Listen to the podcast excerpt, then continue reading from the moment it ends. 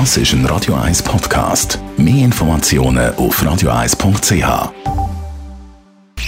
Die Sprechstunde auf Radio 1, präsentiert vom Käserock, Ihrem Wanderberg vor der Haustür, mit dem Gipfelrestaurant von Herzog und de Meuron. Dr. Merlin Guggenheim, die Woche hat erst gerade angefangen. Wir reden aber schon wieder über Entspannung, nämlich Massage. Und da stellt sich ja eine grosse Frage mal so zum Anfang. Ja, was bringen eigentlich so Massagen? Wenn man in der Geschichte der Menschheit zurückgeht, ist die Massage eigentlich die erste und ursprünglichste Form von der Therapie, die man hatte. Manuelle Medizin, etwas anderes hat es nicht gegeben. Und ist heute so ein bisschen in Lifestyle-Bereich verkommen, ganz oft. Das ist das, was man sich gönnt in der, in der Wellness-Ferien. Ähm, trotzdem muss man sagen, dass die Massagen ein, einige gute körperliche Effekte haben. Also mir selber, wenn uns etwas wehtun, tut dann lange das an, knettet das. Man ist in der Lage, mit einer Massage Verspannungen zu lösen, Verhärtungen rauszumassieren.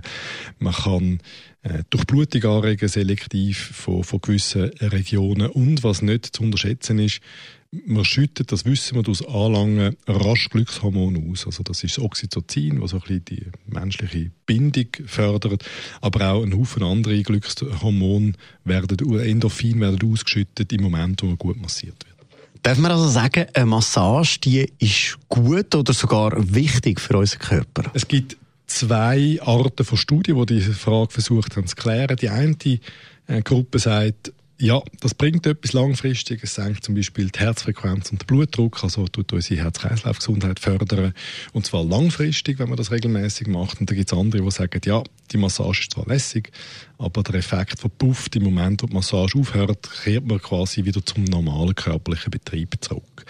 Ähm, der Wohlfühlteil ist aber sicher auch nicht zu unterschätzen. Das ist etwas, wo, einem gut tut. Man fühlt sich wohl nachher. Es gibt ja verschiedene Arten von so Massagen. Was gibt es dort einmal zu beachten? Ich glaube, es ist wesentlich, dass man sich in die Hände von jemandem begibt, der ein Massagetherapeut ist, von die ursprünglich, man hat sie früher schwedische Massage genannt, die, die, die Massage, die medizinische beherrscht, also weiss, was er macht mit Kneten, Klopfen und Vibrieren. Äh, das sind die Sachen, die wirklich auf unserem Bewegungsapparat, spezifisch auf die Muskulatur, hervorragende Effekte haben.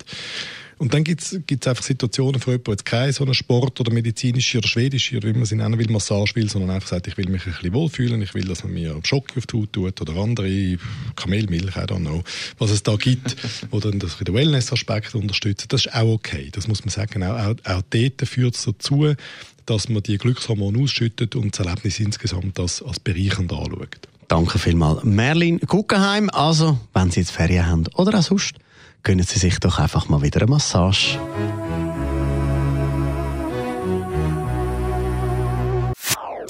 Das ist ein Radio 1 Podcast. Mehr Informationen auf radio1.ch.